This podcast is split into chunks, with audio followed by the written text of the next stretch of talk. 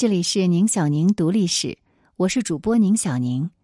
今天我们来跟大家分享那个试图抓住子弹的人。文章来源：大象公会，利维坦。一九一八年，世界上最著名也是最成功的魔术师之一程连苏，在伦敦伍德格林帝国剧院表演徒手抓子弹的时候，不幸因意外身亡。但是对于那天在场的观众来说，这位魔术师当场中弹，并不是让观众震惊的唯一原因。就在他中弹之后，程连苏马上操着一口地道的英语大喊：“我中弹了，快把幕布放下来！”然而，在他的职业生涯当中，程连苏一直宣称自己除了中文以外，并不通晓其他语言。而且在此前所有的表演中，他都保持沉默，还要依靠助手进行翻译辅助。事实证明，程连苏并不是一位中国的魔术师，他是一个美国人，而且这个人作为魔术师的噱头，其实是从多位知名魔术师那里照搬之后安到自己头上的。无论他使用了怎样疯狂的手段，这个人竟然在足足二十年的职业生涯当中，成功的掩盖了自己的真实身份，比较厉害吧？当然，如果你觉得这还不够让人称奇，程连苏他还曾经一度让大众相信，其中有一个被他冒名顶替的魔术师是骗子。那这里提到的那位魔术师名叫金灵福。是一位真正来自中国的魔术师，不过呢，后来他就慢慢的淡出了观众的视野。我们今天要讲的是魔术师程连苏的传奇一生。这里呢，我们不妨以他的父母给他起的本名来称呼他，他叫威廉·埃尔斯沃斯·罗宾森。一八六一年，罗宾森生于纽约州。威彻斯特县，他从小就对魔术抱有浓厚的兴趣。由于天性勤奋好学，他刚刚十岁出头就已经精通多种魔术技巧。到了十四岁那年，罗宾森已经在各种巡回演出当中熟练的驾驭魔术表演这门艺术了，并且用他的魔术技法，还为自己谋得了一份收入颇丰的表演工作。尽管他的魔术技巧纯熟，但是年轻的罗宾森有一个致命的弱点：他作为魔术师的舞台形象多多少少缺乏一种老道而且神秘的魔术魅力。罗宾森也曾经尝试给自己冠以诸如什么“神秘之子罗宾森”这样的名号，但是这仍然无法改变他几乎不具备任何舞台魅力的事实。因此，他无法跻身于任何马戏团演出的主角行列。在沮丧和懊恼的情绪当中，罗宾森就决定，他不妨找一位更出色的魔术师，并且直接的偷对方的噱头。而这个呢，也成为了罗宾森他一生惯用的伎俩。当时他盯上的那位魔术师，就是来自德国的马克思·奥辛格。奥辛格当时已经在德国和欧洲享有盛名了，并且经常以本阿里贝这个艺名进行演出。他将自己模糊的描述为是一名东方神秘学者，一位妖术师。这样的人设啊，或多或少可以让他在舞台上即使不讲话，就能营造属于自己的一种神秘感。大约在一八八七年的某个时刻。罗宾森开始在自己的演出海报上打上了本阿里贝的名号，并且使用几乎沉默的方式进行表演。但是，仅仅是抄袭奥辛格用毕生时间打磨的舞台形象，还不足以让罗宾森满足。他还偷了这位德国魔术师最伟大的一项魔术技法，那就是让物体看起来像是凭空出现般漂浮在空中。如果大家对这个魔术感到好奇，你不妨参考一下罗宾森的表演方式。他会穿着白色的服装，站在一个非常阴暗而且照明很差的舞台上，而他的助手呢，全身都裹着黑色的布料，站在舞台上。并且在表演的时候，从自己的口袋当中掏出各种各样的物品，还不停的摇摆，就给观众营造出物品是在漂浮的错觉。接下来的几年时间里，在美国巡回演出的罗宾森继续宣称自己是一位来自外国的魔术师。他还曾经师从几位当时的著名魔术师，比如哈里·凯勒和亚历山大·赫尔曼。在耳濡目染中，罗宾森一直在悄悄的改进自己的魔术技法。当他跟随凯勒学习魔术的时候，他曾经听到这位伟大的魔术师抱怨：埃及魔术比不上印度魔术那样引人入胜。于是，罗宾森就很忠实的根据这句感叹，改变了自己的一些魔术技巧，甚至改变了自己对外宣称的种族。当时的他开始自称他是东印度死灵法师纳纳苏海卜。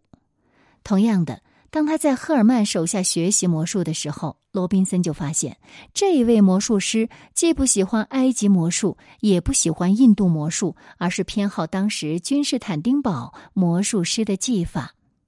君士坦丁堡呢是伊斯坦布尔的旧称，因此那位纳纳苏海卜又改名换姓，变成了阿卜杜勒汗。罗宾森每一次都能够尽自己所能的进入角色，他会主动披上刻板印象的外衣，让自己看起来与他尝试模仿的那个文化有更多的关联。而且他总是在表演当中尽可能的保持沉默，只是偶尔咆哮着在舞台上向助手发号施令。说话的时候，他也总是伪装成只会说蹩脚的英语。而且呢，还会根据自己的想象加入似乎是最恰当的口音。但是即便如此，罗宾森发现自己还是没办法跳出那些曾经追随过的大师的阴影，而且他也仍然无法跻身压轴大腕的行列。直到他遇到了魔术师金灵福，罗宾森终于迎来了破局之点。在金灵福开始全球巡演之前。他曾经是专门为清朝慈禧太后表演的御用魔术师。罗宾森和金灵福是在一八九八年出狱，当时的罗宾森仍然在亚历山大·赫尔曼手下学习魔术。在这个第一次见面当中，罗宾森就看到赫尔曼向金灵福表演了中国传统魔术连环扣，以此展示自己的表演技巧。同时呢，也是向金灵福表达敬意，肯定中国魔术在魔术表演艺术发展中的重要地位。据说这次会面结束的时候，金灵福显得并不在意赫尔曼的魔术表演。但是当他们二人再次会面的时候，金灵福不仅重演了赫尔曼的上一次表演，而且还加入了很多高难度的魔法花样。据说金灵福突然将铁环丢开，并且凭空变出一个养着金鱼的鱼缸，同时还从口中喷火。如果大家已经读过了我们刚才对罗宾森的介绍，你一定能猜得到，金灵福的表演马上就给了罗宾森一个启发，他迫不及待的想要照搬金灵福的舞台形象和技巧。事实也的确是这样。不过，金灵福与罗宾森之间的争斗，直到两年之后才会真正爆发。关于金灵福的故事，我们可以先从他第一次到美国演出讲起。当时他拿出一千美元，哇，相当于今天的三万一千美元。他把这个一千美元作为奖金，然后呢，挑战整个美国魔术界。他打赌。没有人能够复制自己最著名的魔术表演——大碗飞水。这个大碗飞水的魔术是怎样的呢？我们简单的来介绍一下。表演当中，精灵符会挥舞着一块简单的布料，然后呢，它可以从这块布料当中变出一大碗水。那个碗的体积真是大到令人感到滑稽的地步。接着，精灵符会把碗。放在一个长凳上，并仍然用那块布覆盖在碗上。当他戏剧性的掀开那个布料的时候，观众会看到刚才那一碗水已经变成一个小孩儿。而在这个魔术的其他版本当中，精灵符还会变出一个养着金鱼的鱼缸，体积呢要比那个大水碗要小很多。总之呢，无论是哪一个版本，在魔术中变出的器皿都是会盛满水的，甚至可以看到水面。将将好就要溢出来了，而这个细节呢，也会让这个魔术看起来更像是不可能完成的表演。当然，如果大家对这个魔术感到好奇，我们只能说，那只碗其实就藏在精灵服那件充满东方飘逸设计的衣服里，而且呢，就是从袖口中取出的。但是呢，他可以运用自己熟练的技巧，让观众以为他就是从布料的褶皱当中把那个大水碗给变出来的。而关于魔术师金灵福，他的本名叫朱连魁，一八五四年生于北京。我们刚才看到的照片呢，就是他在一八九八年赴美国表演的时候的成名作《大碗飞水》。照片当中，大碗下面的牌子下面写着一百磅，呃，是约四十五点四千克。当时呢，他还用其他的绝活征服了美国观众，比如从口中喷火或喷出浓烟，或者是从嘴里面取出一根大约四点六米长的杆子。他还有一项著名的魔术表演。金灵福在演出中会突然用宝剑斩下助手男童的头颅，接着呢，无头的男孩转身并离开舞台。那么，就算我们不交代，大家可能也已经猜到了，那位罗宾森相当善于抄袭其他魔术师的技法，而且当他多次观看这个魔术之后，他也猜到了这个魔术背后的机密。于是他就提出要接受这位中国魔术师的挑战，但是不知道出于什么原因，金灵福拒绝与罗宾森见面，也拒绝兑现他当初的奖金承诺。可想而知，这件事情极大的激怒了罗宾森。时间到了一九零零年，罗宾森终于等到了复仇的机会。当时，法国的一家剧院公开招募一位魔术师，希望对方能够进行类似于金灵符大碗飞水的表演，并且可以接受更低的报酬。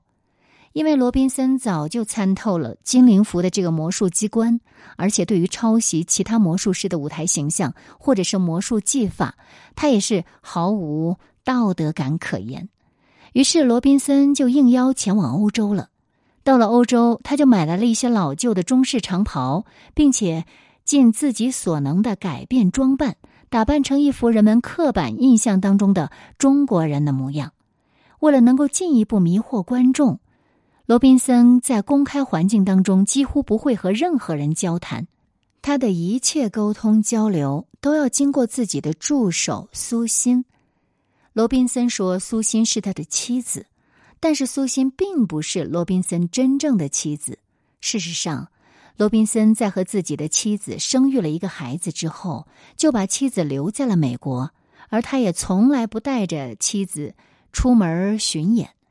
不过，由于他是一个天主教徒，他也决定不和妻子正式离婚，而是和他的助手苏欣鬼混在一起。正如罗宾森是假扮的中国魔术师。而这个苏欣呢，也是他假扮的中国太太。她是一位名叫奥利弗·帕斯的美国女性，和罗宾森相似。帕斯也是如法炮制，尽可能的改变自己的外貌，让自己看起来更像是中国人。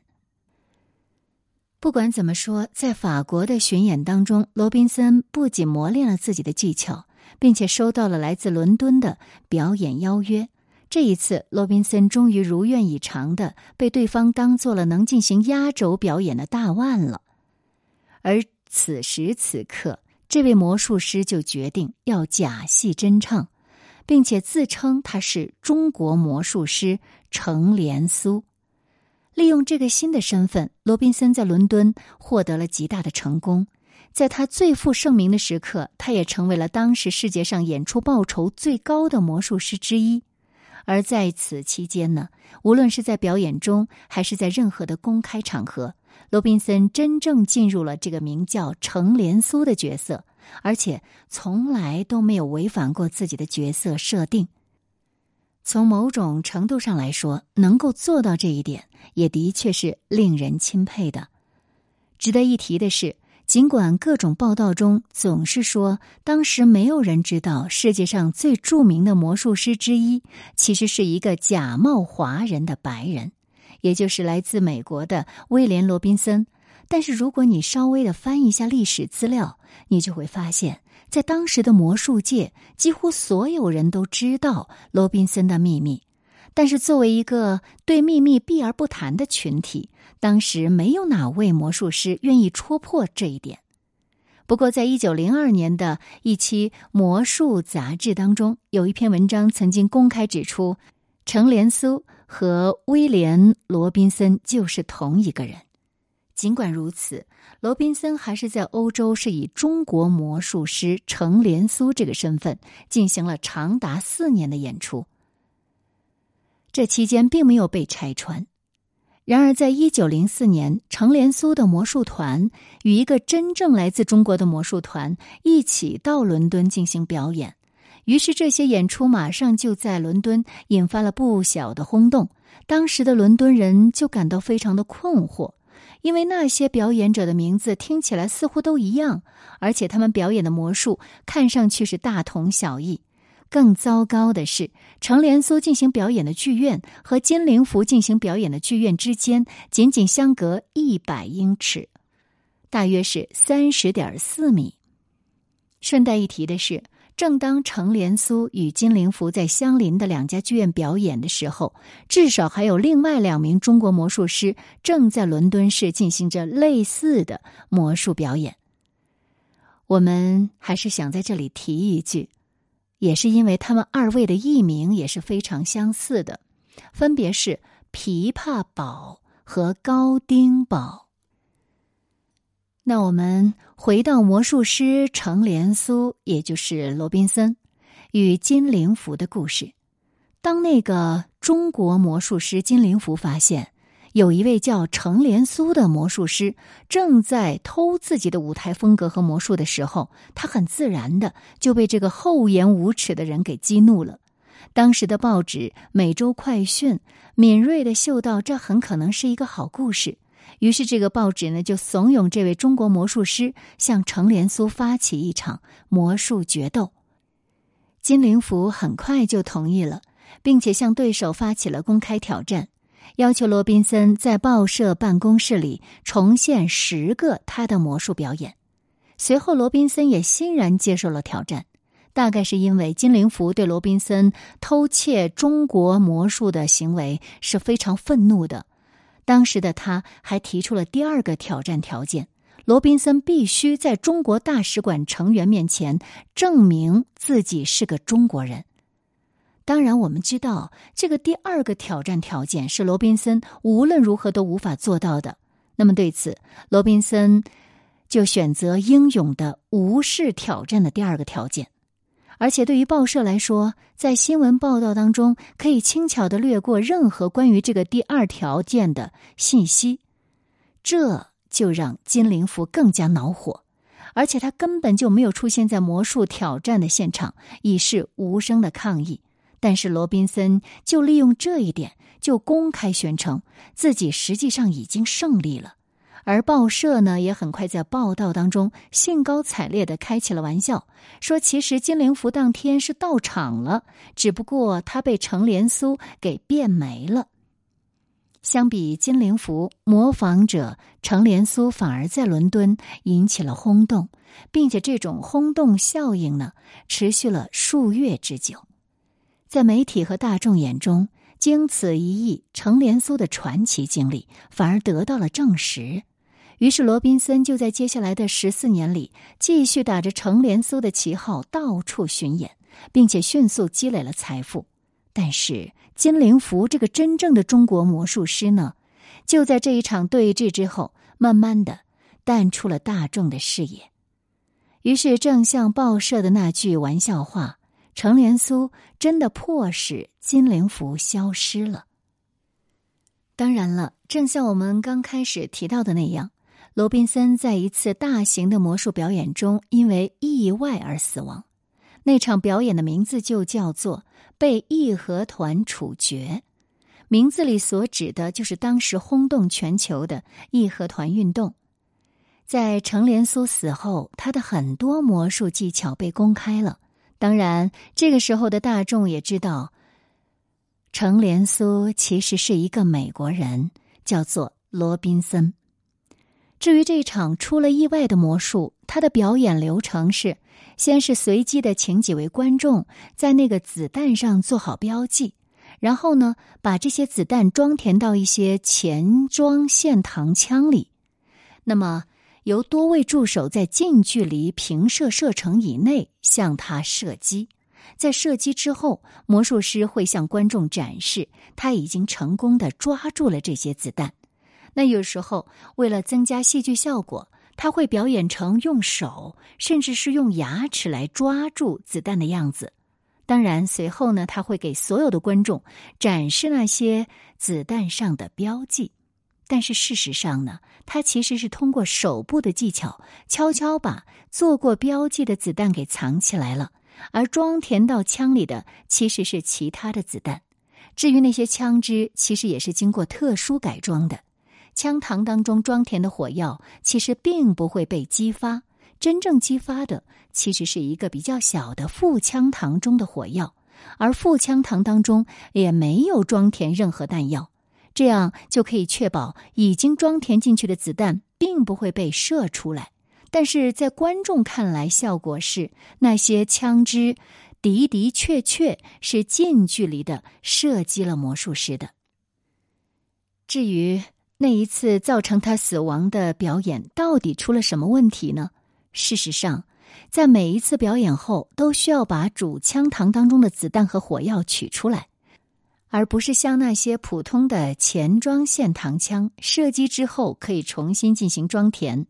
程连苏和他的助手在表演后，只要将枪支部分拆除后进行清理就可以了。可是问题在于，在那个注定要发生意外的晚上，某一把枪的主枪膛里仍然残留着一些火药，而这些主枪膛内的火药在副枪膛激发之后被引爆了，于是就射出了装填进去的子弹。程连苏，也就是罗宾森。在意外发生不久后，就因枪伤身亡。